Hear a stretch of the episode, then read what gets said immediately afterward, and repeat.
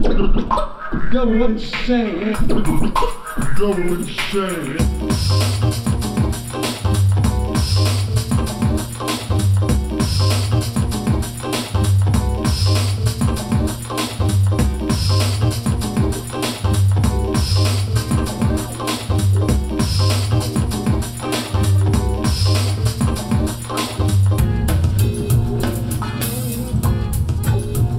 Muy buenas noches a todos. No sé si se escucha, ahí, ahí estamos. Muy buenas noches a todos. Sean bienvenidos a un nuevo episodio de Arpa y Copa. Uh, es bonus Es- track esta vez. Este es bonus track en vivo. En vivo, en vivo. ¿Sería en vivo o no sé cómo llamarlo? Porque no estamos transmitiendo en vivo. Pero algo parecido. Bueno, algo así, es como. Algo así. Eh, por lo pronto, en directo sería. en- Gracias Florencia Adamsuk por la aclaración. Es en vivo, no es en directo, exactamente. Este bonus track de Arpa y Copa, lo que sería el episodio número cuatro. Cuatro Exactamente, sería. sí, sí. Exactamente. Eh, bien que se sentaron solos, como que. No hubo que decir, tomen sus asientos. Exactamente, la frase tomen sus asientos, no hubo que decirla para nada. Eh, gracias a todos los que hoy vinieron hasta acá. Eh, mi nombre es Matías León Gómez y como ya me conocen, estoy acompañado por... Marianela, Zaira Lescano, ¿cómo están? Eh, la verdad, una alegría de, de estar acá haciendo otro episodio de Arpa y Copa. Hoy queríamos hacer algo, algo distinto, no solo en lo que tiene que ver con, con el podcast, sino también con la reunión en sí. Queríamos que sea algo por ahí distinto. Eh, y queríamos, para los que todavía por ahí no, no pudieron escuchar ningún episodio, presentarles esto que, que comenzamos a hacer hace ya cuánto, un par de meses. ¿sí? Sí. este proyecto, poder presentárselos a ustedes, que lo conozcan eh, y que si les gusta, en algún momento que tengan libre puedan escucharnos en el momento que quieran, ¿no? Por redes sociales estamos en Instagram como Arpa y Copa, YouTube, eh, pero en Instagram no nos escuchan, no, en Instagram nos siguen. No nos escuchan. Y en Spotify, en Spotify estamos también. Exactamente. En YouTube y Spotify pueden escuchar los capítulos cuando quieran, buscando Arpa y Copa o buscando las redes sociales cuando quieran. Eh, ¿Qué es este proyecto? Ustedes algunos dirán, ¿qué es un podcast? ¿No? ¿En qué idioma está hablando este, este pibe? Eh, ¿Qué es un podcast? ¿Alguien sabe acá qué es un podcast? Sí, Tati, Tatiana, uh. fanática de los podcasts. Eh, lo saqué. ¿Qué sería un podcast?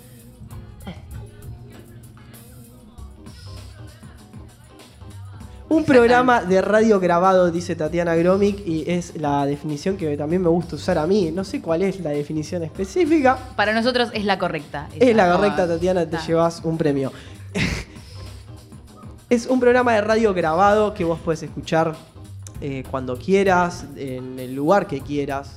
La idea que tenemos, que, ¿cuál sería a través de- del podcast? Básicamente es eh, poder eh, hablar de la persona de, de Jesús y también recordar a nuestros antepasados, ¿no? Hablando de los antepasados de la iglesia, de recordar a las personas que, que fueron precursoras y abrieron un camino para que hoy estemos acá. Exactamente. Eh, este propósito de poder hablar de la persona de Jesús que se manifiesta a través de las escrituras, a través de las personas que construyeron la iglesia.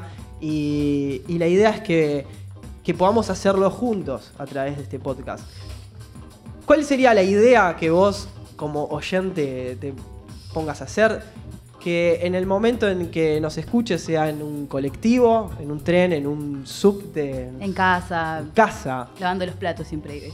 lavando los platos, eh, como es, lavando los platos, cocinando, que también es lo tuyo, es lo tuyo me contaron. Sí, sí, justamente. Exactamente. Eh, en el momento en que vos quieras, le das play y te hacemos compañía eh, mientras charlamos un poco de nuestro amor eterno que es Jesús. Así que, que en el momento que lo puedas y quieras hacer, lo tenés disponible. Eh, la idea no es solamente que nos escuches y veas, no sé, lo que nosotros tenemos para decir, sino que ustedes también sean una parte activa, que nos escuchen con una Biblia, con lo que sea, y, y puedan empezar a profundizar con nosotros. ¿no? O sea, estamos hablando de un tema y que ustedes también puedan seguirlo, ¿no? Exacto. Y mm, empezamos a grabar, ya tomamos tres podcasts, tres. Y el primero que empezamos a hacer es acerca de, de lo que es la palabra ginosco, que significa conocer de una manera como de una experiencia, de una manera más profunda a Dios, que hablamos de mm, Jim Elliot. ¿va? Eh, el segundo podcast. A ver, aguardame un minuto, porque me dijeron que hay uno que se lo sabe perfectamente las cosas. Ay, sí. A ver, Pauli, eh, comentame, el segundo capítulo de qué fue, contame. Martín Lutero. Sí. Bien. Muy bien, excelente, Pauli. Lucas, 9. 9. Bien. Otro premio para allá. Hay que tramitar. Y el tercero eh, era de una cultura de oración que hablamos acerca de los moravos. De los moravos, está bien. Nos zafó Pauli de hacerle más preguntas. Está bien. Zafó Pauli. Esos son los capítulos que por ahora tienen disponibles y que en el caso de que quieran escucharlos, saben, en el momento que quieran, poder profundizar tanto en personas que marcaron la historia de la iglesia como en una reflexión. Así que bueno, ahora vamos a comenzar con este bonus track que trajimos.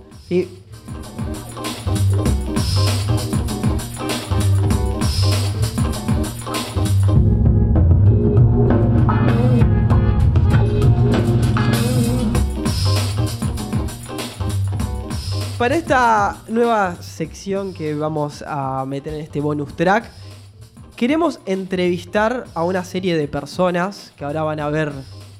Ah, bueno, tenés mic, no tenemos que Sí, compartir. Tengo, tengo micrófono. Hola. Y queremos hacerles un par de preguntas referentes a, a ustedes, a su relación, conocerlos, que se den a conocer a los chicos un poquito más de la historia de amor que, que vivieron, que viven y que vivirán ustedes juntos por muchos años, por la eternidad. Así que, en definitiva, en, en definitiva, queremos preguntarles, en primer lugar, que nos cuenten más o menos cómo se conocieron. ¿Sí? Que cuenten así un poco la historia a todos nosotros de, de cómo fue ese momento, ese flash, la chica del, del vestido azul y... No, No, no fue así. no fue así. Contanos, Vicky, cómo fue. Yo tengo que contar. Cualquiera de los dos, el que quiera. eh, nos conocimos como se conoce a la gente. ¿En Se ve, Datos, ¿no? Opiniones, se vamos. saluda. Contexto. Se saluda, hola, mi nombre es tal, mi nombre es Juan. ¿En qué lugar? No, nos conocimos en el año 2013 eh, en un congreso de, arte, de artistas cristianos de nuestro amigo Pablo Larrañaga, amigo que teníamos en común. Y en ese congreso él fue, fue el primero que hizo, ahora este año está haciendo el décimo, sé que hay eh, chicas de acá, o no sé si algún chico también que va a ir, si a alguien les interesa las artes plásticas, artes visuales, es un lindo espacio para conocer otros artistas cristianos, hacer conexión, conseguir novio y cosas así. Mirá, mirá, el arte. Bueno, en el primero que se hizo en el 2013, eh, él fue como tallerista eh, a robar como un campeón. Hermoso. lo no, fue a hablar de diseño, porque él es diseñador gráfico, por si no lo sabían.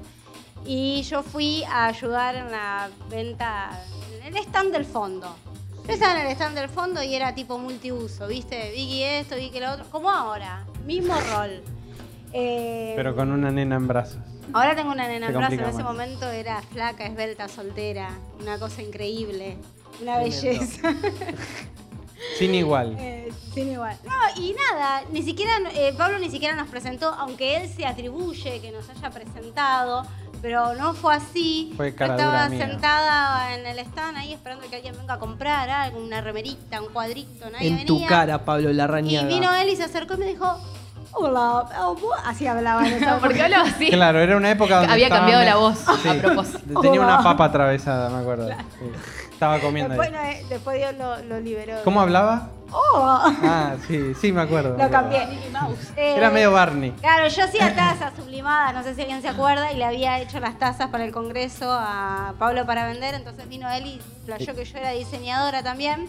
Me empezó a hablar de diseño, viste, cosas técnicas, diseñadores famosos.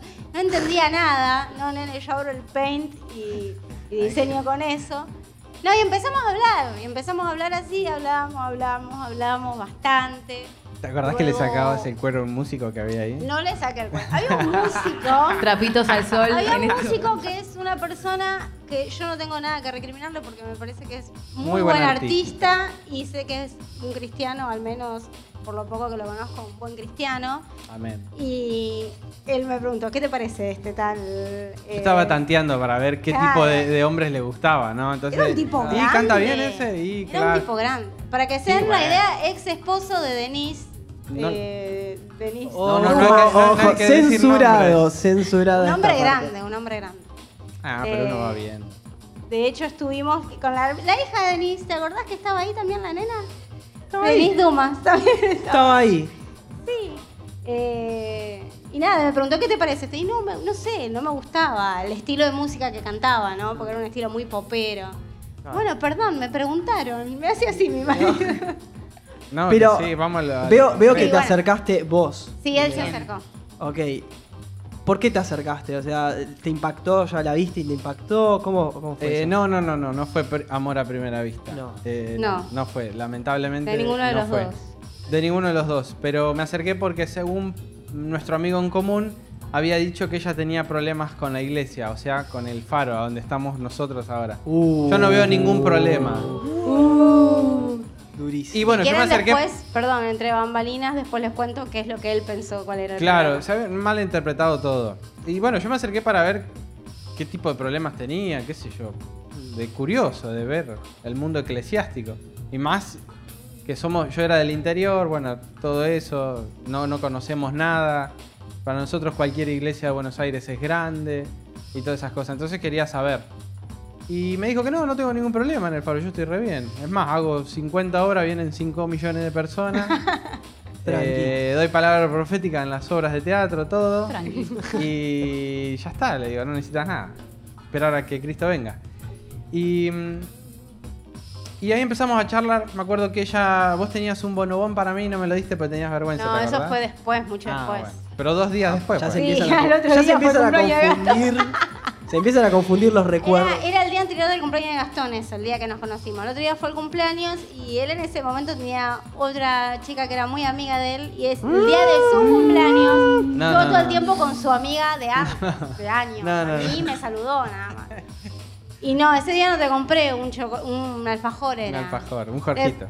no, después le pregunté, che, ¿hicieron algo por tu cumpleaños al otro día? Y, y no sé, ayudaste un montón a Pablo, te dio una torta, algo, a, la- nuestro amigo, lo reayudó en el congreso. No, nada. No. Cero, cumpleaños. Me acuerdo que había hecho laburó. fideos y los tuvimos. Los tiraron al inodoro. Estaban todos pegados. Entonces le compré un alfajor, pero cuando. Re poca plata, compré uno solo para él. Claro, cuando se le iba a dar estaba Pablo, la mamá de Pablo, el otro amigo. Había como cinco, no le voy a dar el alfajor solo a él. Entonces me lo llevé y me lo comí yo, Muy bien. básicamente. Muy buena, muy nos Te comiste el regalo, Pero espectacular. tampoco fue porque me gustaba Gastón ni nada. Nada más porque me dio pena, porque su cumpleaños trabajó y no. Ah. Bueno, viste que a veces la pena ay- ayuda. Muy bien, bueno, vamos a pasar a la segunda pregunta de esta entrevista y sería cómo se enamoraron, pero que nos cuenten el proceso de enamoramiento. La dejo a vos, Gastón. Pasa Gastón, palabra. Gastón. El proceso de enamoramiento. Eh, bien, fue empezar a conocer, a descubrir las cualidades que tenía Vicky.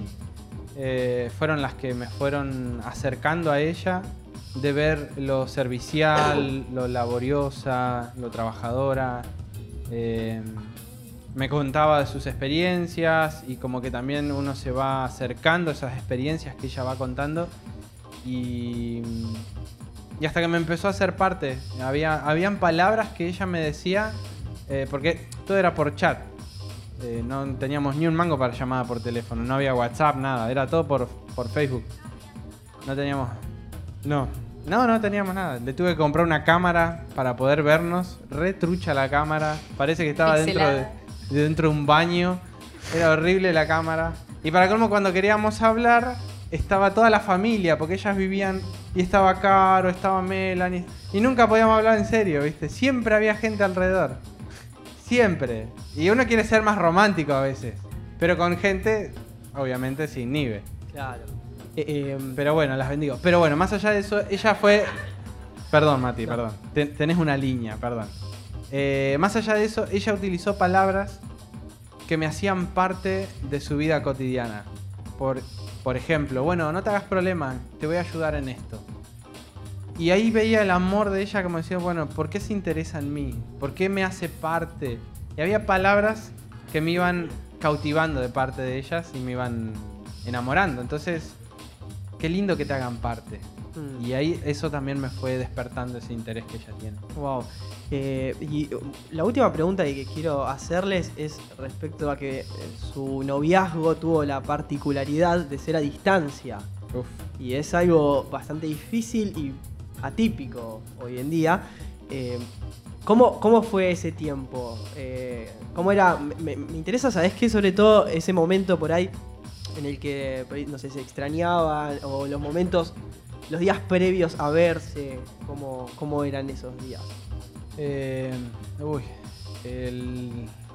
fue difícil muchas veces. Muchas veces lloramos a distancia entre los dos, diciendo porque realmente a veces uno se necesita. Eh, Básicamente no, no, con, no con palabras o solamente estar. Y eh, esas ausencias eran devastadoras para mí. Para ella también creo. Había situaciones que nos excedían, lo económico nos excedía. Y realmente eh, cuando nos veíamos era un disfrute, era al otro día no poder dormir. Eh, bueno, ella viajaba toda la noche, a veces cuando viajaba en colectivo, cuando podía viajar en colectivo, y algunas otras veces pudimos hacer el esfuerzo y viajar en avión. Eh, ¿eh? En burro también. En burro también. Wow. Eso sí es amor. Sí, pasaron, creo que seis meses fueron lo máximo o cuatro meses. Sí. Sí, más o menos. Cinco meses más o menos sin vernos, todo por, por chat y esas cosas. Y bueno, fue difícil, la verdad. Pero bueno, es con ansia, se espera con ansia, con amor. Uno prepara el corazón para recibirlo, para todo eso y creo que por amor a uno no le cuesta eh, pasar una noche en vela esperando a la persona. Wow, no, listo, ya cerremos todo Cerremos acá. acá, no, apagame ¿para qué? todo, nos vamos Wow. con esa frase. Por eso lo dejé hablar a él, ¿viste? Yo hubiese hecho chistes malos. Muchísimas gracias a ambos por No, por compartirnos tan hermosa historia. Eh, pero no son los únicos que queremos hacer partícipes y que ustedes conozcan la historia que hay detrás de ellos. Así que a esta segunda pareja, ¿quieres presentarlos? Queremos llamar a Pauli y Flor. Sí, por favor, un aplauso Un grande para Pauli y Flor, por favor. Vamos. Hay Están gritos de amor. Gritos, de, amor. Acá al lado mío, por favor. Acá al lado mío, Pauli. Muchísimas gracias. Amo, que sabes una cosa, Flor pasó ya hasta con la Biblia. Con la Biblia. genia. Ah, fue Pauli. fue fue fue Por las dudas. para que figure nomás. Ah, ok, ok, para que se vea. linda, el que pasa a saludar a la iglesia Para y- que y, y sube con, con, la con Dai.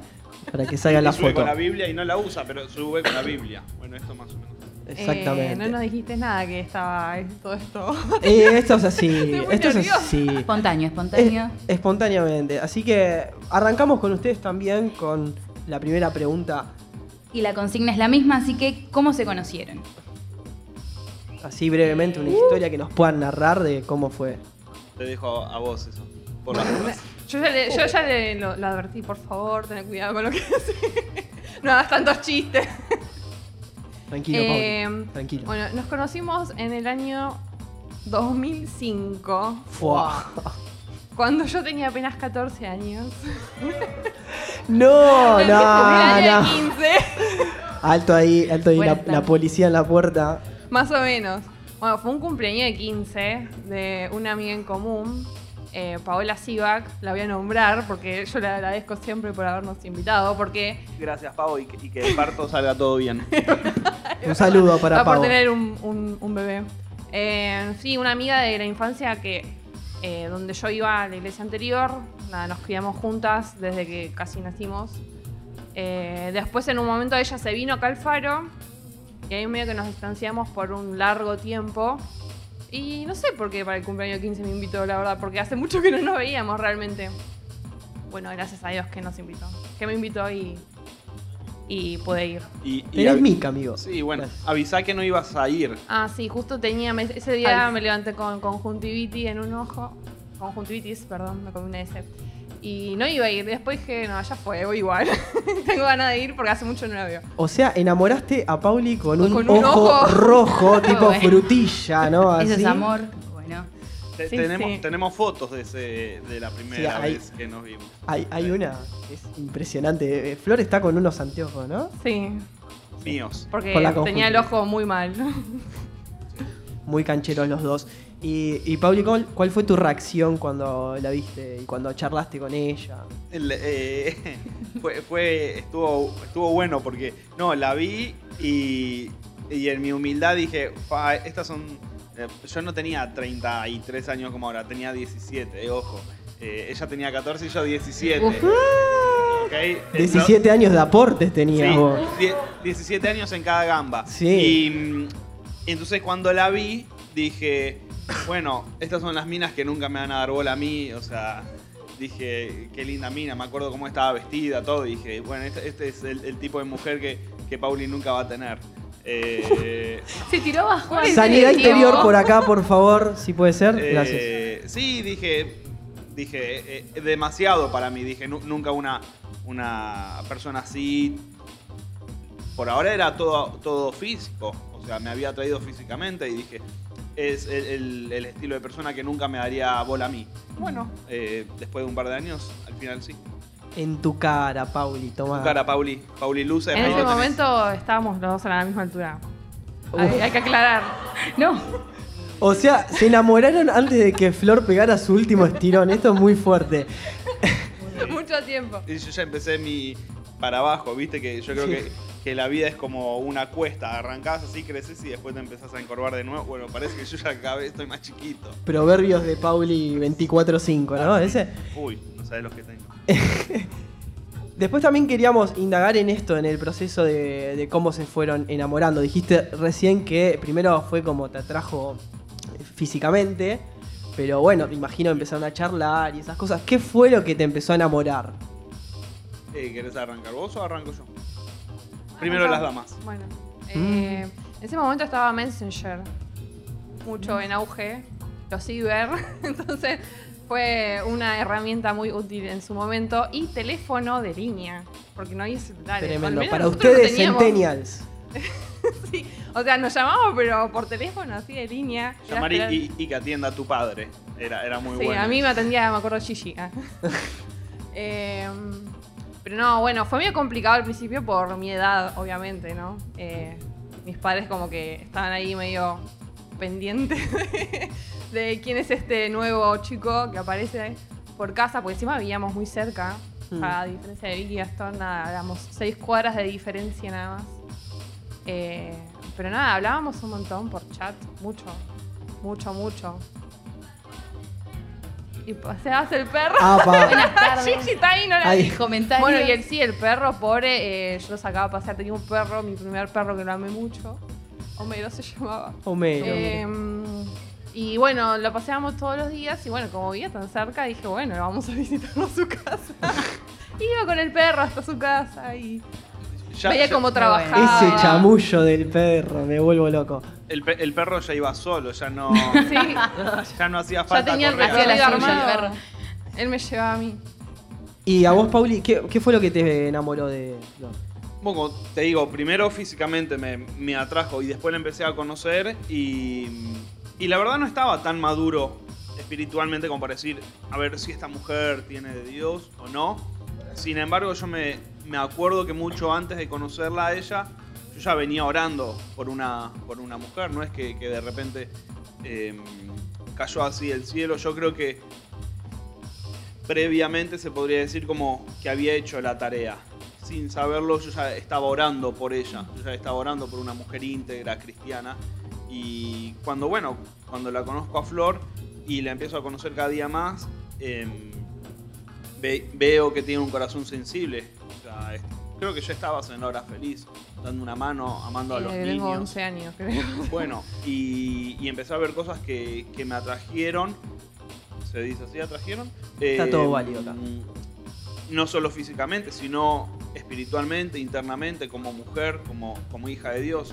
Entonces, eso es lo que, lo que me iba confirmando, de que, de que esa era una, una mujer que a mí me agradaba. Una mujer que sirva a Dios, que ponga a Dios en primer lugar. Y, y hoy, hoy en día veo que es una de las pocas certezas y seguridades que tengo, es de que, que es una mujer de Dios y que agradezco a Dios cada día de, de su integridad, porque su integridad ayuda a mi integridad. Entonces, en ese momento fui descubriéndola y, y hoy la descubro cada día más y eso y la- descubro cosas buenas. Wow, cuántas frases románticas Hermoso. esta noche. Eh, Bien, y por último queremos hacerle una pregunta muy importante, que es ¿en qué sienten que maduró su amor desde el principio hasta ahora? en esa comparación que podemos hacer, ¿no? Desde el- cuando se conocieron, cuando empezaron a, a enamorarse, a la actualidad. ¿Qué cosas sienten que el amor maduró, cambió? De etapa de noviazgo eh, al casamiento y demás. Sí, te doy tiempo. Eh, bueno, yo me acuerdo que había algo interesante que para los novios les cuento, eh, que hay un tema que dicen para saber si estás seguro o no con quién te vas a casar. O sea, estás, por ejemplo, te lo digo a vos, Mati, está eh, tu vieja y Zaira en un bote. Una se va. Dante Gebel Remix. Una, Esa predica no me Style. gustó nada. una, se tiene que ir. Bueno, yo hubiera elegido a mi vieja. O sea, en, en ese momento que me hicieron esa pregunta era, hubiera elegido a mi vieja. Y vos decís, che, pero no, te, te ibas a casar o no sé en qué momento. Pero pará, fue, pero- eso me lo dijiste estando de novio. Por eso No, porque no, esa no, prédica. no, no, Sí, no, por eso, por eso, por eso no me digo, fue, gusta. fue previo. Eh, entonces, mm, hoy digo, viejita pobre, eh, pero, pero te vas al cielo y más. Bueno, orá porque te vas. Eh, entonces veo que en un montón de cosas eh, maduré en ese sentido, de que inseguridades que uno tiene porque no conoces a la otra persona, conoces una parte de la persona porque eh, como cristianos no convivimos, nos la jugamos en fe. Y cuanto más empezás a, a- a conocer a la otra persona, si es la que Dios autorizó y, y te permitió casarte, eh, bueno, yo veo que recontra maduró mi amor por ella eh, y mi amor por Dios, porque, bueno, eh, en ese momento mi vieja estaba primero, pero hoy Flor sigue siendo la segunda, porque primero está Dios. Y creo que en, que, en- que en cualquiera, que en cualquier relación, eh, tal vez podemos decir, no, ella es la primera. Si Flor es la primera en mi vida, hay un error. O sea, por más que suene fuerte o feo o lo que fuera, el día que Flor ocupe el lugar de Dios, eso algo me va a estar diciendo que estoy haciendo las cosas mal, que las prioridades en mi vida no están bien, ya sea Flor, mis hijos, eh, la casa, el trabajo, lo que fuera. Si alguien ocupa el primer lugar antes, antes que Dios, eh, estoy haciendo las cosas mal. Y hoy maduré en ese sentido. eh, por mi parte. De bueno, No, y a mí lo que, se me, lo que se me ocurre es que, a ver, creo que a, a diferencia capaz de pobre Vicky Gastón, que no sé cómo hicieron para tanto tiempo no verse, nosotros era como ya demasiado. Era estar todo el tiempo juntos, todo el tiempo, todo el tiempo, todos los días. Creo que todos los días. O sea, Sí, salías de la escuela Era y terrible. venías a casa. Te a buscar a la ¿Le re- escuela. ayudabas a hacer la, ta- la tarea también? re pegados. No, no sé. ¿No? No, no, pero ve- venía, se escapaba, venía para acá. Sí, Ah, no. se rateaba, perfecto esto. No, No, no, de- nunca después me de rateé. clase, después de clase, Ah. pero en vez de ir directamente a tu casa. No, a veces esto- paseaba. Tus viejos no van a escuchar esto, ¿no? No, no, no, No. por favor. Eh, venías directamente a casa. No, sí, era como demasiado tiempo juntos. Bueno, y a ver, ese, ese tanto estar tiempo juntos, como que ya nos conocíamos todas nuestras reacciones. O sea, porque uno si se ve poco, como que siempre está como todo lo lindo, lo bueno, lo divertido. Pero no sé, hemos pasado capaz peleas como nada. O cosas feas que nos pasaron en nuestras familias o pérdidas. Entonces como que nos pudimos acompañar en varias cuestiones de la vida, no solamente como lo lindo. Ya desde noviazgo, ¿no? Entonces, eh, saber soportar o poder acompañar capaz también en momentos difíciles está también bueno. Cómo uno reacciona, ¿no? Frente a esos momentos difíciles. También estando en noviazgo, es muy importante ver cómo la otra persona te acompaña en un momento eh, difícil. Y, eh, perdón, y lo último. eh, de, de como Flor decía, de, de no engañar al otro porque nos vemos el fin de semana, o no engañar al otro porque lo veo una vez cada seis meses, sino que ser íntegro y ser sincero en cada momento. Eh, de, no caretearla al otro, de no, mirá, yo me porto bien y después cuando se va tu amado barra A, eh, sos cualquier cosa. Sino que si sos cualquier cosa, sé cualquier cosa en, en todo momento. Y si sos íntegro, sé íntegro en todo momento. Eso de, de engañar en el noviazgo para después destaparnos en el matrimonio es algo terrible. Eh, porque eso de, de- de vender algo que no sos para comprar al otro y que después el otro diga, che, pero pará, vos no eras así. Eso es, yo lo veo como una tradición. Por supuesto, hay cosas que, no sé, capaz vas a laburar y no te pones el perfume más caro. Está bien, ponete eh, el perfume más caro para ella. Pero si no usas perfume nunca, eh, decile que no usas perfume.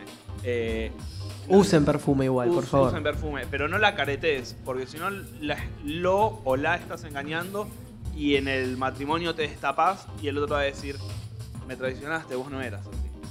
Eso es interesante. Para las mujeres, eh, si no cocinan o si no le gusta, como digan. Avisen, avisen Desde el principio.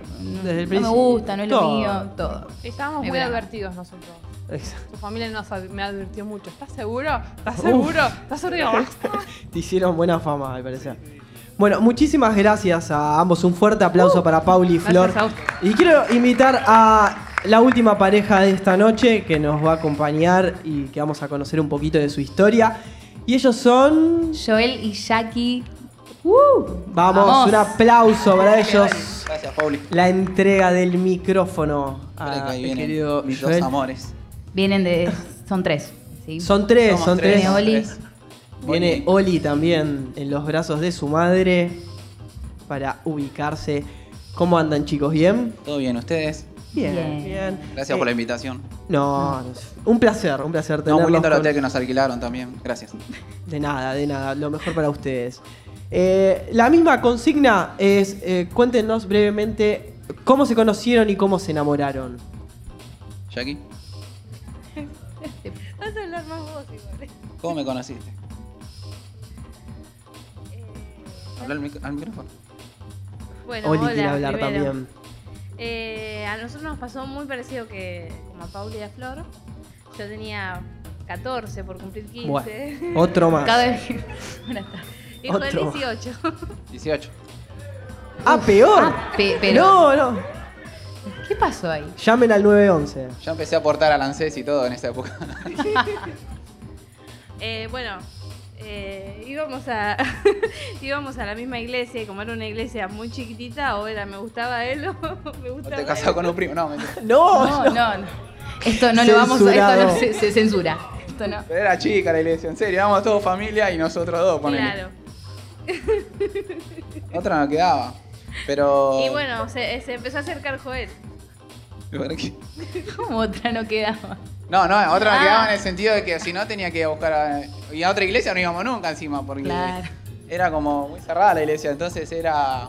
No, al principio ni nos mirábamos, vamos a resumirlo. Ni Eh, nos pero mirábamos. pará, yo te conocí cuando tenías 8 años. Claro. Bueno, Ah, esto bueno, esto cada vez más tremendo.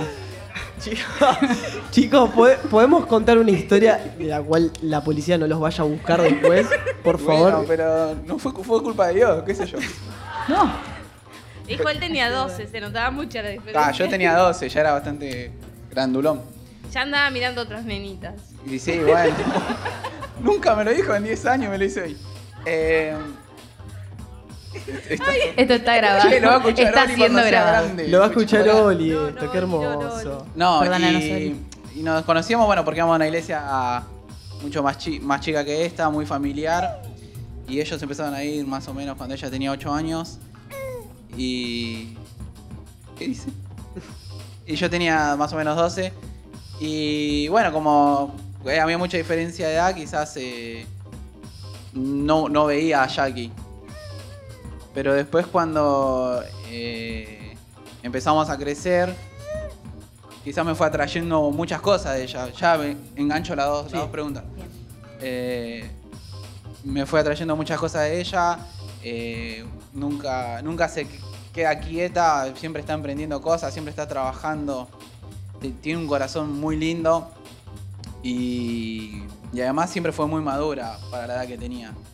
Yo siempre fui así, así que imagínate.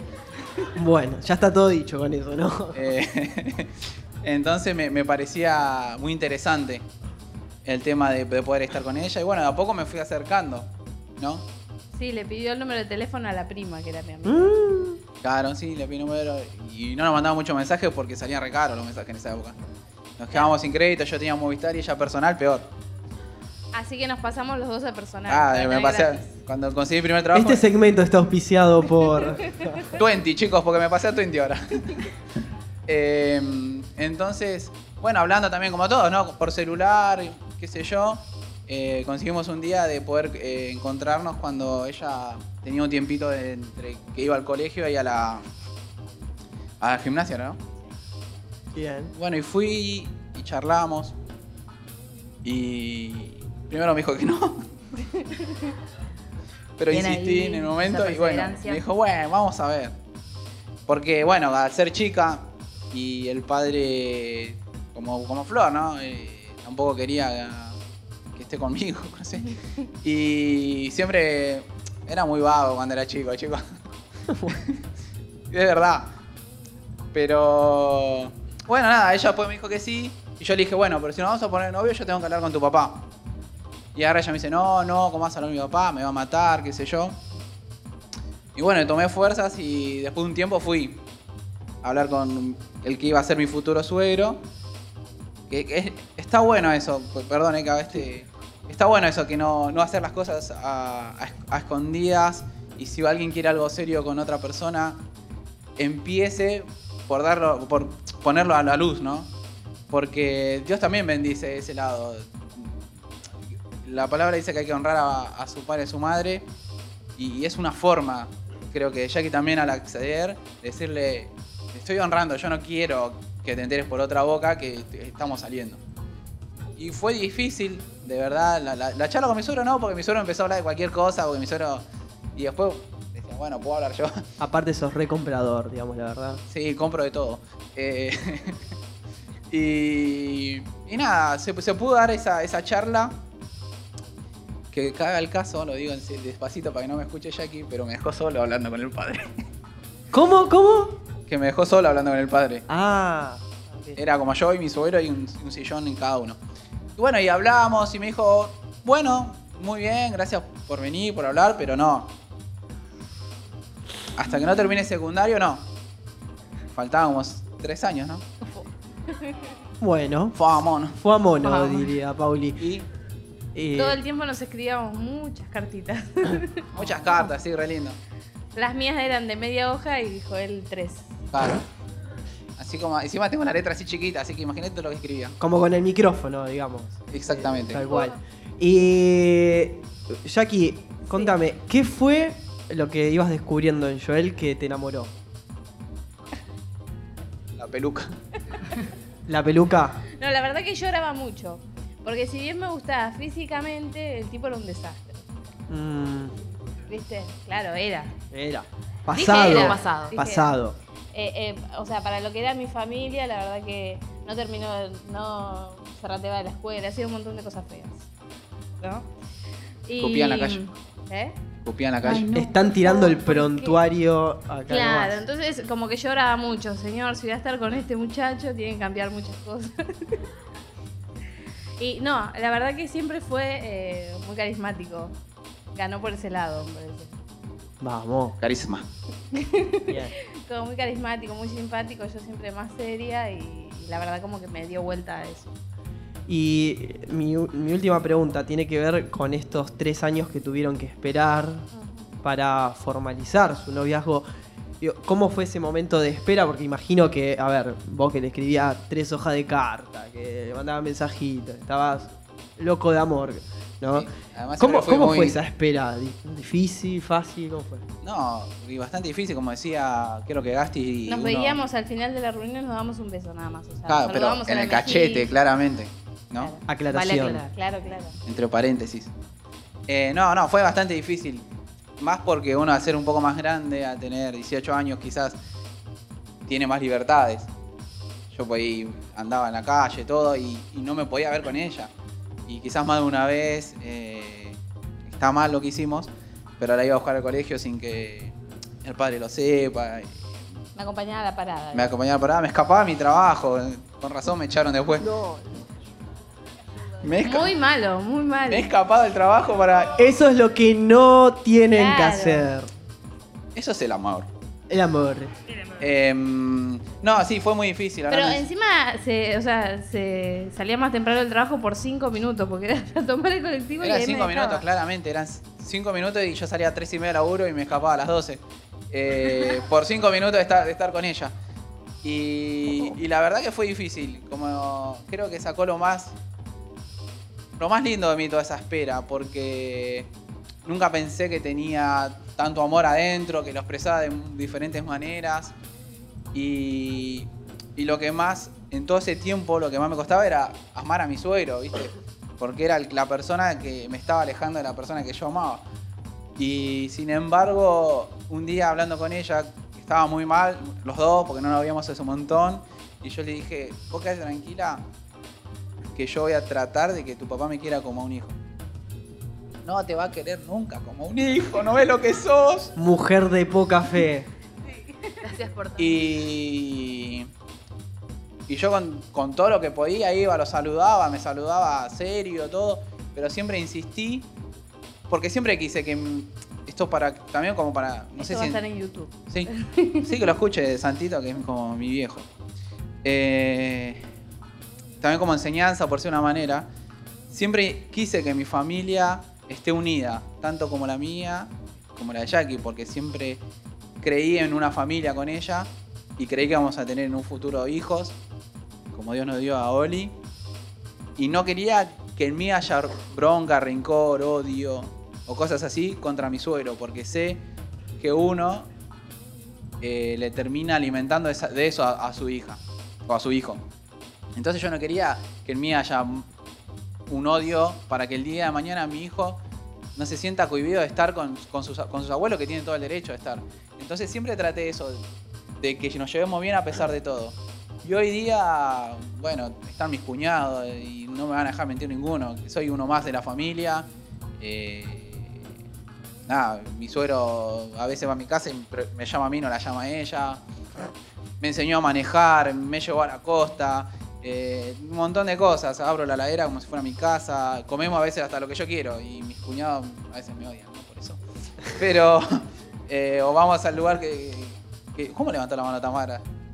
Lo, lo levantó también ahí Mati, ah, ¿no? Ángel, Mati. Ángel. Ángel.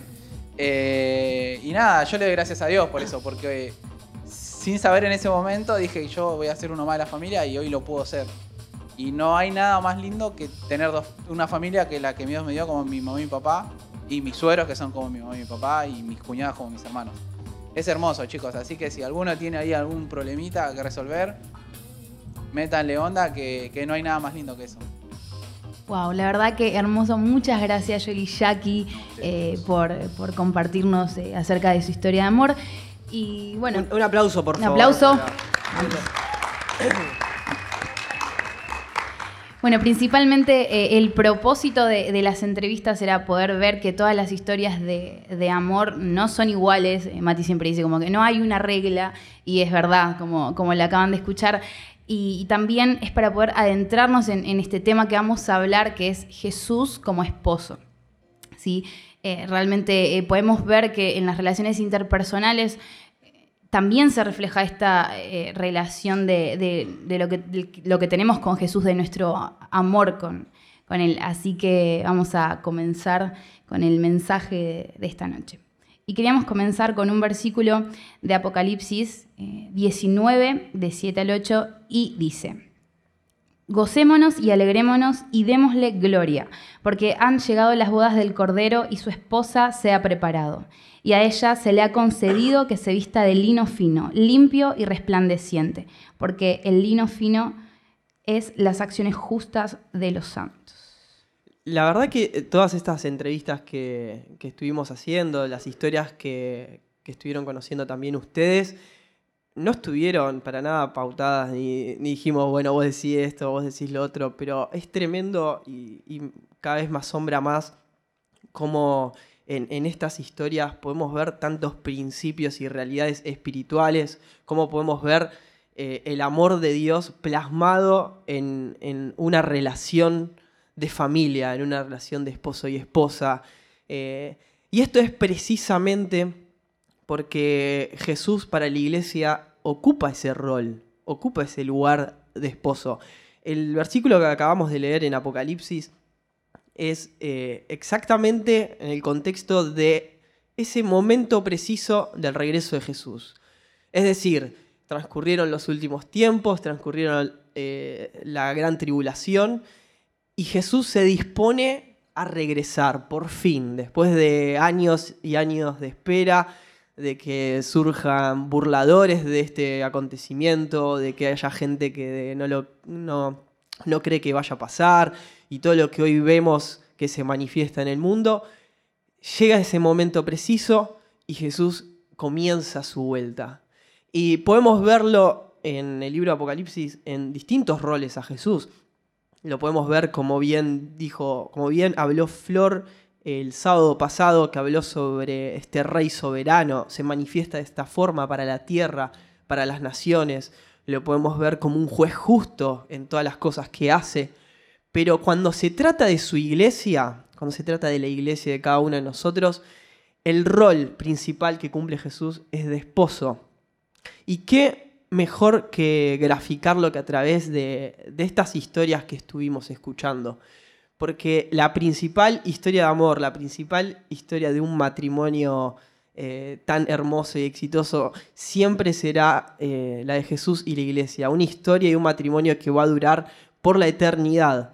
Por eso eh, es tan clave entender este lugar y esta faceta de Jesús, de Jesús como, esposo, que tantas veces como que entramos en, en choques, ¿no? Como que a ver, eh, nos cuesta a los hombres decir yo soy la esposa del cordero, ¿no? Como que cuesta decir eso. No sé si a las chicas por ahí eh, les parece más natural o qué, pero no está tan naturalizado el, tener esa identidad eh, como iglesia, como, como, hijos de Dios.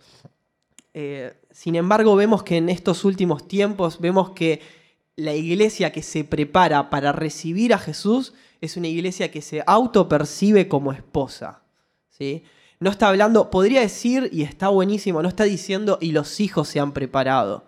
Tampoco dice y los siervos se han preparado, sino que está diciendo que la esposa se preparó. Está hablando de cómo se percibe la iglesia y cada cristiano en, ese momento, eh, en qué rol fundamental. Y esto lo podemos ver también porque el amor, como estuvimos viendo en cada una de las historias, va creciendo y va mutando. No, se mantiene estático.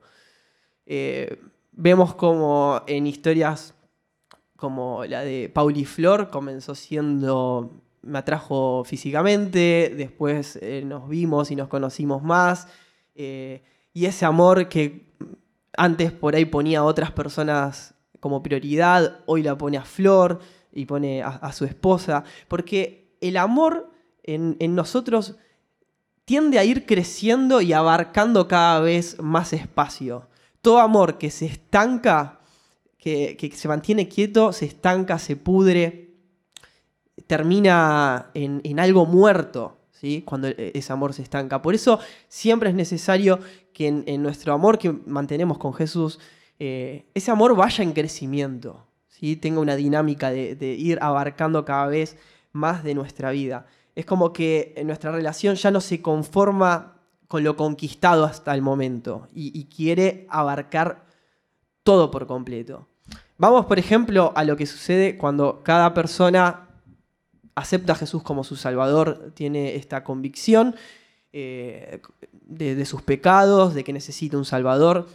Entonces, ¿qué pasa? Jesús se nos, manifiesta como un rey salvador. ¿no?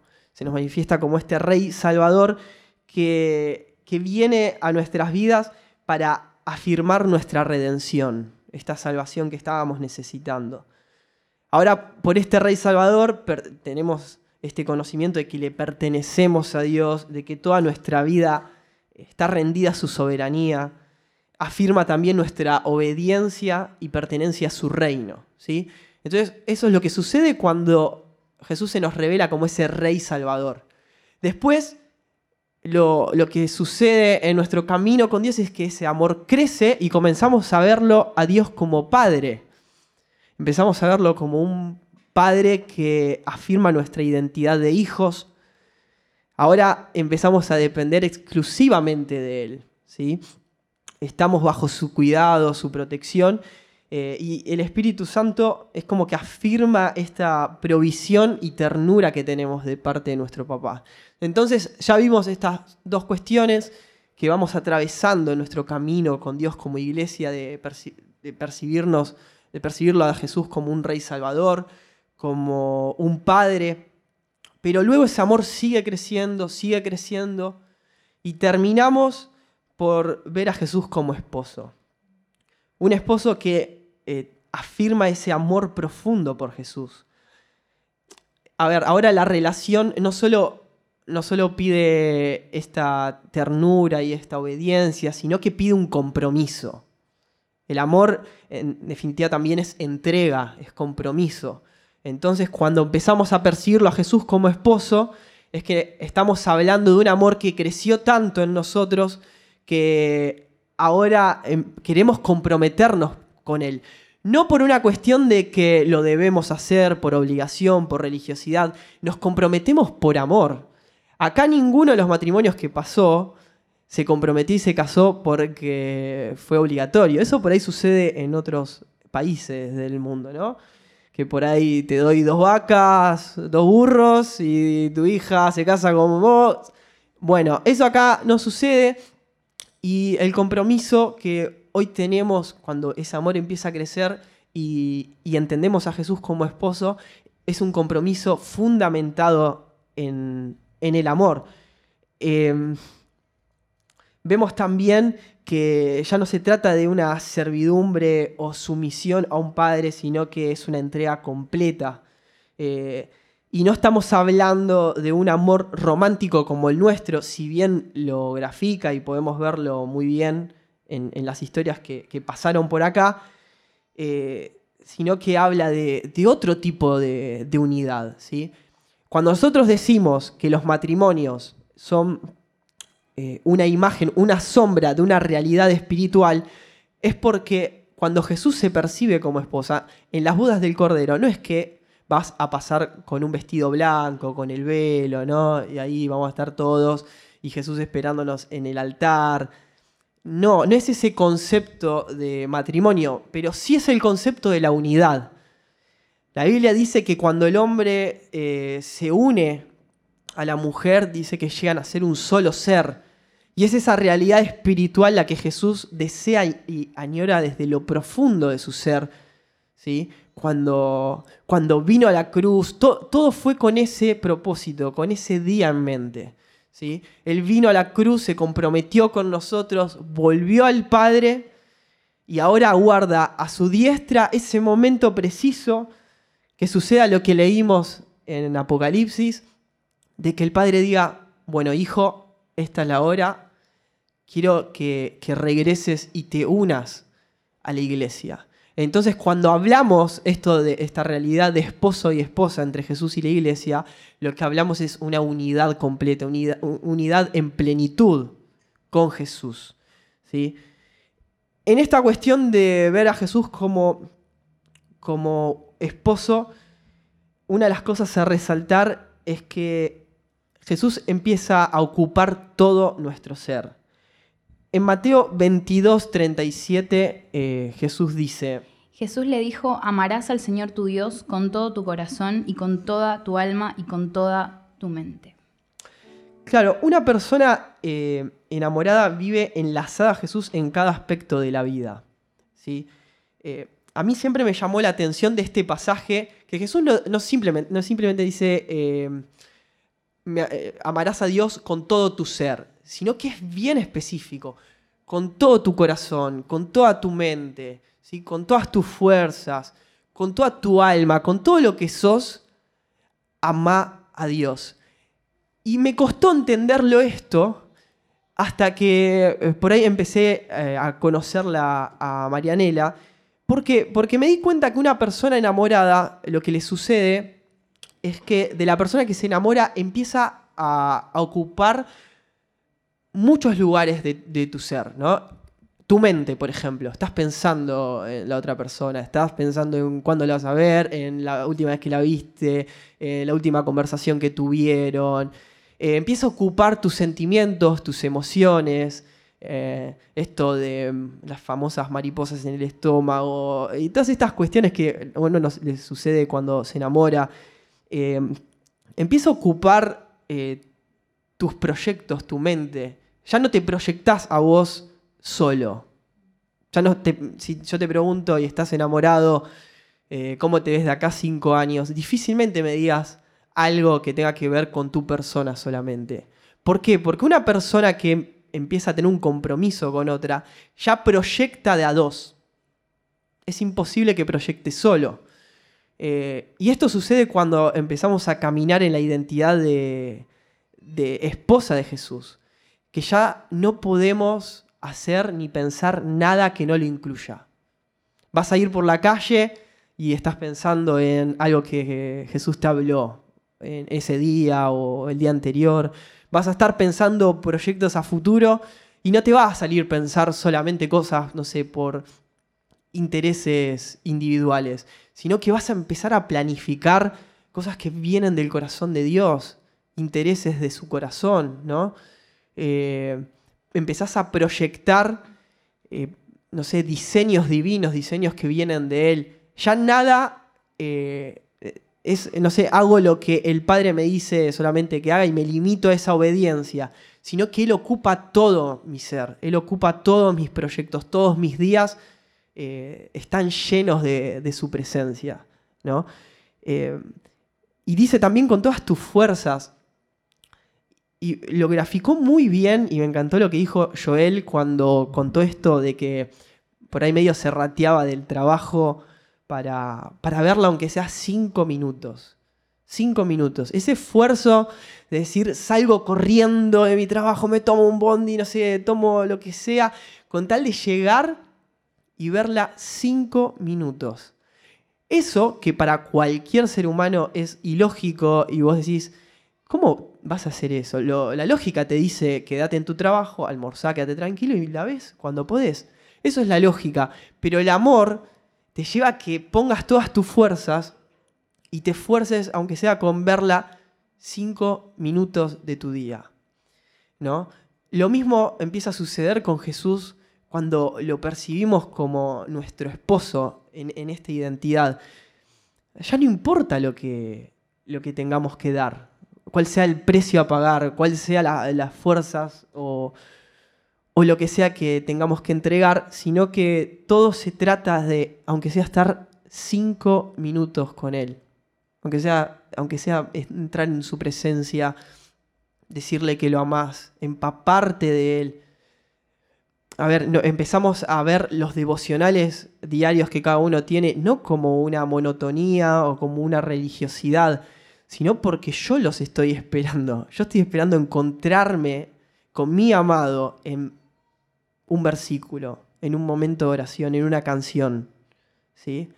Eso es la iglesia que comienza a caminar en una identidad de esposa, que ya no mide precios.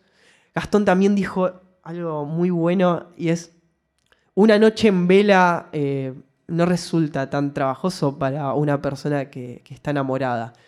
¿Cuánta realidad hay en eso, no? Para estudiar, sí, ya los cinco minutos, son las 11 de la noche y ya estás cabeceando.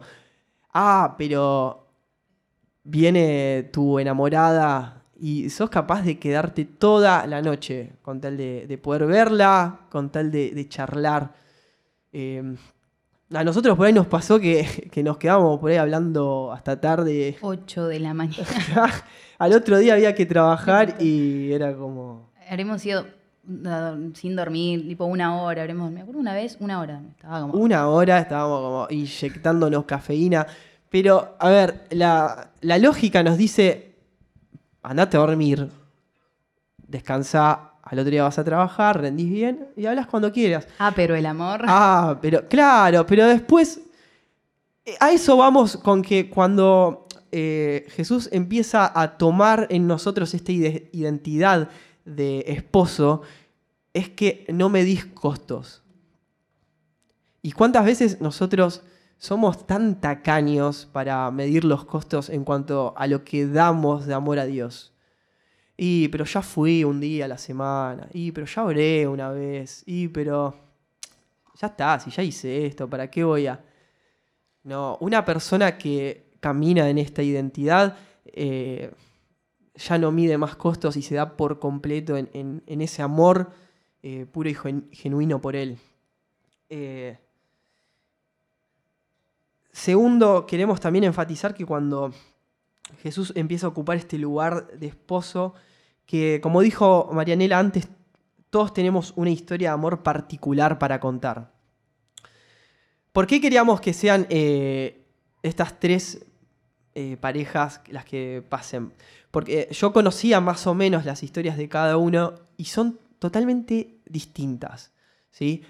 Desde un noviazgo a distancia a uno que se ven todos los días, otros que tuvieron que esperar tres años para ponerse de novios, otros que, mm, no sé, se mandaban cartitas, otros que se llamaban, otros que hacían eh, video chat. eh, son historias totalmente distintas las de cada uno. Algunos tuvieron más años de novios, otros menos. Eh, y esto de que, si bien hay principios que algunos los dijeron los chicos mientras iban pasando en cuanto al noviazgo y están buenísimos que, todos lo sepamos, pero cuando se trata de una historia de amor no hay fórmulas. No hay ninguna fórmula. No es que es uno más uno, dos y te va a pasar así y, y va a ser de esa manera. Te puede pasar de tantas formas. Y acá tuvimos tres historias que dan muestra de eso. Eh, y me parece maravilloso que Jesús con nosotros no hace copiar y pegar. No hace que, ok, así como Jesús se dio a conocer a la vida de Matías, se va a dar a conocer a la vida de cada uno de ustedes. Eh, mi historia con Jesús es distinta de la que tiene Marianela, que es distinta a la que van a tener o tienen cada uno de ustedes. Y eso es tan hermoso de Jesús. Habla de, este vínculo personal, individual que tiene con cada uno de nosotros y de querer construir esta historia de amor eh, con, todos, ¿sí? sin, copiar eh, modelos, formatos. Yo creo que si cada uno pasara acá y contara su historia con Jesús, la historia de cómo Jesús lo enamoró, cada uno tendría algo distinto. Y de cada historia aprenderíamos también cosas distintas. Veríamos a Jesús en sus facetas eh, diferentes, de su carácter, de su personalidad. Y algo que me pareció muy interesante que dijo Pauli, que está muy conectado a algo que, Dios me hablaba y me decía acerca de, de esto de Jesús como esposo, es que la faceta de Jesús como esposo habla de la iglesia poniendo a Jesús en el primer lugar de su corazón. Es decir, que, que Él ocupe cada espacio, que tome el trono de, nuestro corazón, que pueda gobernar eh, en cada área, que ya sea, a ver, corazón abarca emociones, pensamientos, atención, en donde ponemos nuestra mirada. Y particularmente eh, esto de, poner a Dios en cada decisión de mi vida, algo que Dios hablaba, eh, que Mati hablaba, perdón, era esto de los proyectos, de cómo proyectamos. Y es decir, cuando Dios comienza a ser eh, el primero en tu vida, vos empezás a decir, ok, Dios, tomo esta decisión, pero necesito tu opinión, necesito que, que puedas decirme, eh, está bien, es correcto, o sea, es ir juntos con Dios. Es súper importante porque cuando empezamos a, a, mover a Jesús del lugar que le corresponde, hay cosas que empiezan a, a venir y, y, a tomar ese lugar. O sea, cuando Jesús no está en el centro eh, de mi corazón, eh, quizás empezamos a tener estos eh, problemas o desviarnos quizás de, su voluntad. Entonces vienen, no sé, quizás problemas interpersonales o, no sé, estos problemas emocionales que particularmente me pasaba un montón hasta que, fue como, yo necesito que Jesús sea el centro de mi vida, yo necesito que Jesús ocupe el primer lugar, el, el lugar que, por, eh, que le pertenece a Él. O sea, creo que el deseo de Jesús es este de, de que Él necesita que su iglesia eh, pueda decirle, Jesús, yo quiero ponerte en primer lugar. En todo. Eh, a veces somos como, bueno, en esto sí, pero no, esto me lo quedo para mí, en esto no. Pero realmente que Él pueda abarcar todo. Hay un versículo que, que Dios me hablaba hace dos semanas que está en Efesios, Efesios 1.23, y dice, la iglesia es el, es el cuerpo de Cristo. Él la completa y la llena. Y también es quien da plenitud a todas las cosas en todas partes con su presencia. O sea, acá podemos ver el, el propósito. O sea, la iglesia dice que Jesús llena y completa la iglesia. ¿sí? El cuerpo de Cristo. Este es el primer propósito, del que podamos caminar en la plenitud de aquel que lo llena todo, en todo. ¿sí? Sí, y como, como bien decía Mari en este, en este pasaje, eh, Jesús completa absolutamente cada área de nuestras vidas y eso también llevado a la iglesia, al cuerpo de Cristo. Eh, también hay un, eh, un versículo en Oseas eh, 2, 14 y 16 que dice... Pero luego volveré a conquistarla, la llevaré al desierto y allí hablaré tiernamente. Al llegar ese día, dice el Señor, me llamarás esposo mío en vez de mi Señor. Exactamente. Acá vemos cómo, cómo hace Jesús para enamorarnos de esa manera y, y presentarse como esposo. Cuando dice, ya no me llamarás Señor mío, me llamarás esposo mío. Y dice que para hacer eso la lleva al desierto. Usualmente creemos que el desierto se trata siempre de problemas, de, bueno, estoy atravesando un desierto, el desierto de, eh, emocional, un desierto en esto.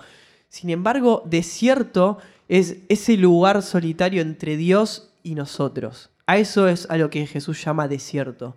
A un lugar donde vamos a estar solamente Él y yo. Y es en ese lugar donde empieza a enamorarnos y a crecer en, ese, en esa relación de tal manera que un día te encontrás diciendo, ya no te llamo Señor mío, te llamo esposo mío. Eh, en mi experiencia, para contarles por ahí un caso, ustedes después tendrán eh, sus historias seguramente y si no las, las irán viviendo. Pero en mi caso particular, el desierto del cual Dios me, me llevó fue un periodo en el cual me pidió eh, por ahí alejarme de todas las distracciones que había en mi vida y enfocarme plenamente en buscarlo a Él. Distracciones llamo a, no sé, los que me conocen sabe- saben que disfruto mucho de leer. Y ah, llegaba a leer, no sé, un libro por semana. eh, hablo de literatura, novelas, cuentos, ese tipo de cosas. Eh, me gusta mucho el cine, veía películas, series. Y fue un tiempo en el que dije, voy a ir a ese desierto a encontrarme con vos. Me, salgo de todo. Todo libro que no me hable de tu persona, de toda película, de todo. No porque estuviese mal, por favor, no, no quiero que parezca eso. Simplemente fue el proceso y la historia que Jesús quiso construir conmigo. Eh, y dije, bueno, lo voy a probar dos semanas. Tuve esas dos semanas, los primeros días me costó, pero estaba, bueno, vamos a leer, leer, eh, buscaba, estaba como muy hambriento, porque sabía que había algo de Jesús que, que él quería revelar en, ese, en esos días. Y fueron transcurriendo los días y fue tanta riqueza la que fui descubriendo en Jesús. Se encendió un amor apasionado en mi corazón por Él, que de esas dos semanas pasó a ser un mes, pasó a ser dos. Y siguió transcurriendo y hoy, si, si por ahí dejo muchas cosas de lado con tal de abocarme a todo lo que me hable de Él, no es ni siquiera por fanatismo, religiosidad, sino porque realmente cautiva absolutamente todo tu ser. Esto lo pongo solamente como un ejemplo y una experiencia de cómo fue mi vida, pero te animo a que, así como habla este capítulo Seas, puedas vivir tu desierto personal con Dios, con Jesús, para dejar de llamarlo a veces Señor mío y entrar en esta faceta de decirle esposo mío. Hablando de, procesos, recuerdo que, está en uno de mis procesos más profundos. Y, yo creo que, claro, este versículo de Oseas 2, 14 habla tan claro de que cuando mm, estamos en, un proceso eh, o en el desierto, podemos, se nos habilita a escuchar la voz de Dios. Y particularmente, eh, voy a contar un poco que soy una persona, o era, o eso Dios está trabajando conmigo, eh, demasiado emocional. No está mal ser emocional, pero sí que cuando tus emociones empiezan a controlar tu vida, eso sí, no está bueno. Porque volvemos a hacer hincapié que Jesús tiene que ser el que controle eh, nuestra vida, ¿no? Y mm, bueno, era demasiado emocional, entonces había entrado en un proceso de, de tener que esperar. Una persona emocional o impulsiva, como lo, peor que le puedes hacer, o lo peor que me puedes hacer es como decir, no, tenés que esperar. Tenés que esperar un tiempo. Y, era como, no, y Dios, ¿y cuándo? ¿Y por qué? Y era esto de, de, dejar de tener el control de las cosas y empezar a cederle el control a Dios.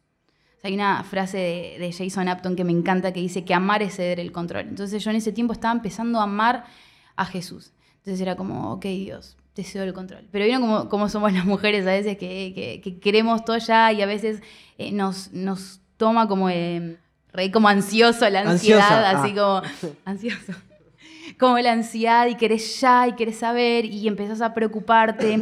Y era como preguntarle todo el tiempo a Dios eh, por qué tengo que esperar, por qué tengo que esperar. Yo creo que lo cansé.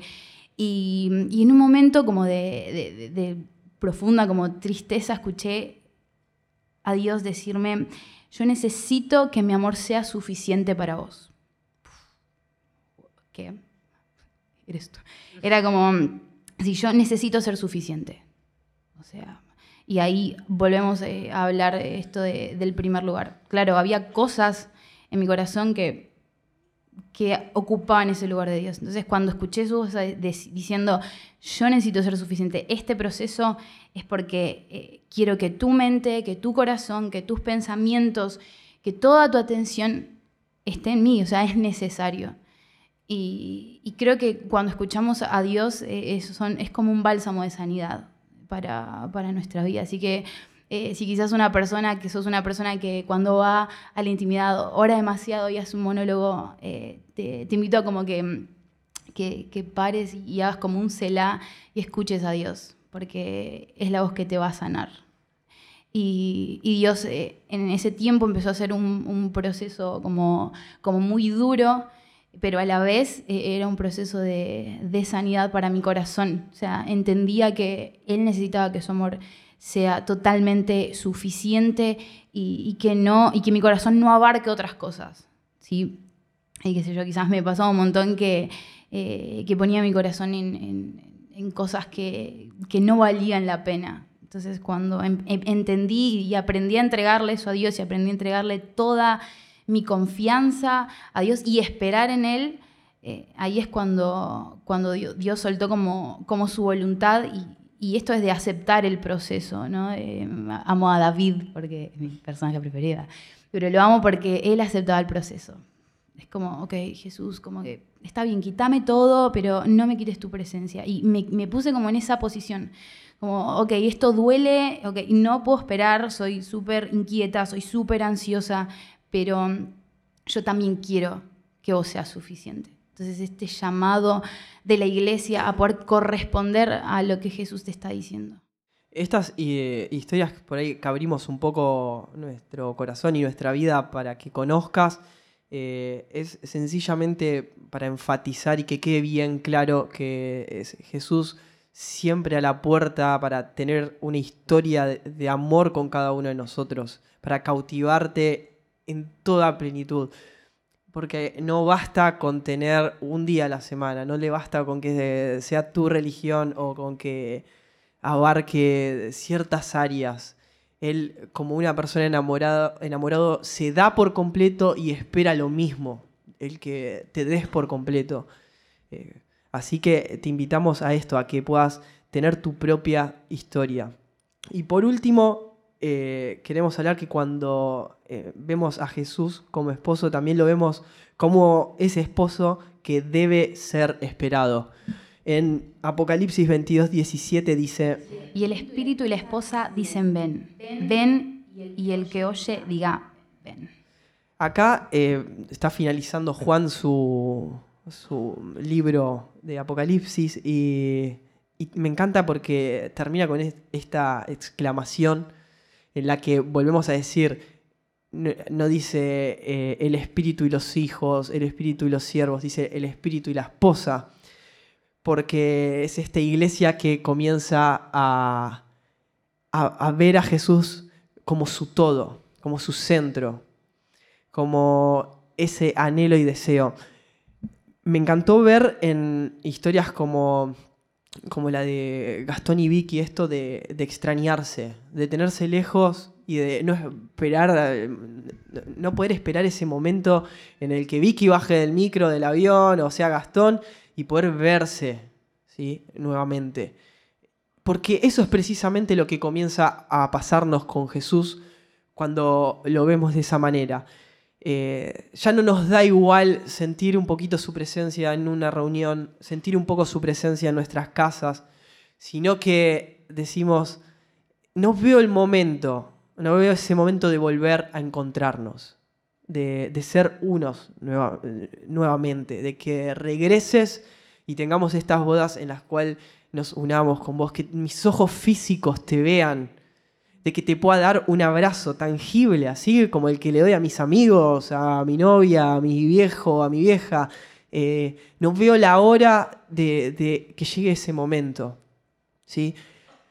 Una persona que, una iglesia que camina en esta, en esta realidad de ser la esposa de Jesús, ¿sí?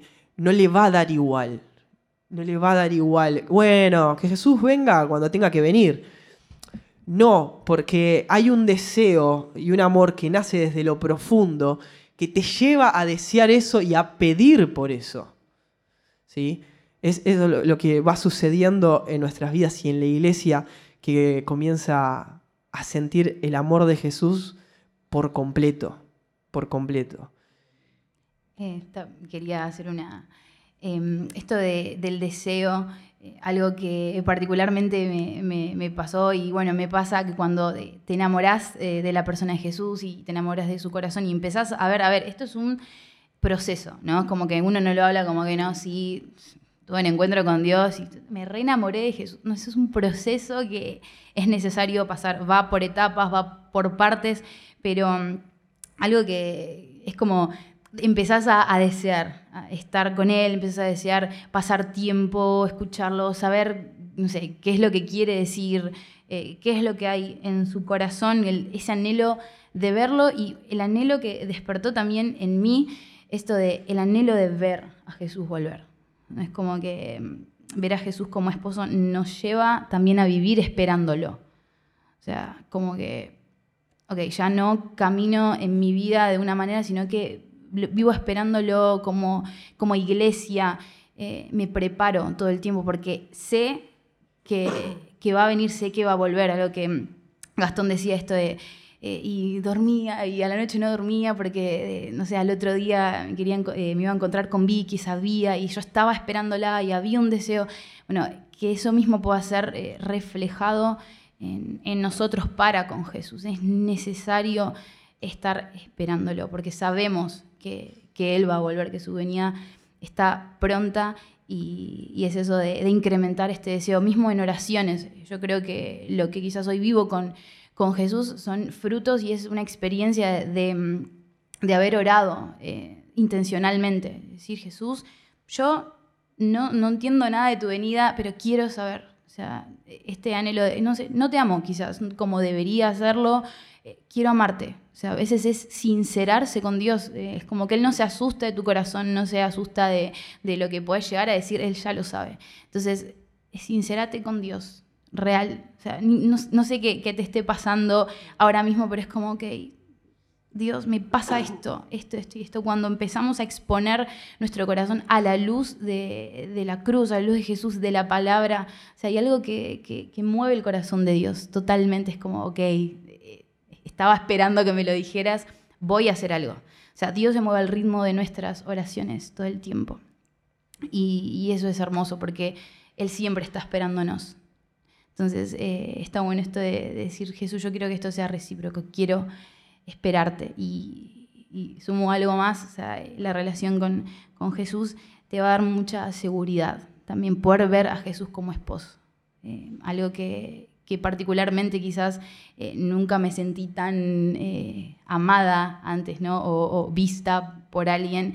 Y, y Jesús como esposo, como una novia, a un novio, em, como que él empieza a decir, qué sé yo, eh, me acuerdo de Cantares que le dice, mm, es un reflejo, no tiene una connotación espiritual, eh, y en Cantares le dice Salomón a la sulamita como, qué hermosa eres, amada mía, esposa mía, etc. Es como que cuando empezás a ver a Jesús en esa faceta, eh, también empiezas a decir, wow, como que Jesús me afirma también. Entonces puedo encontrar seguridad en Él y no en otra persona, y no poner mi seguridad en alguien más, en algo más. ¿sí?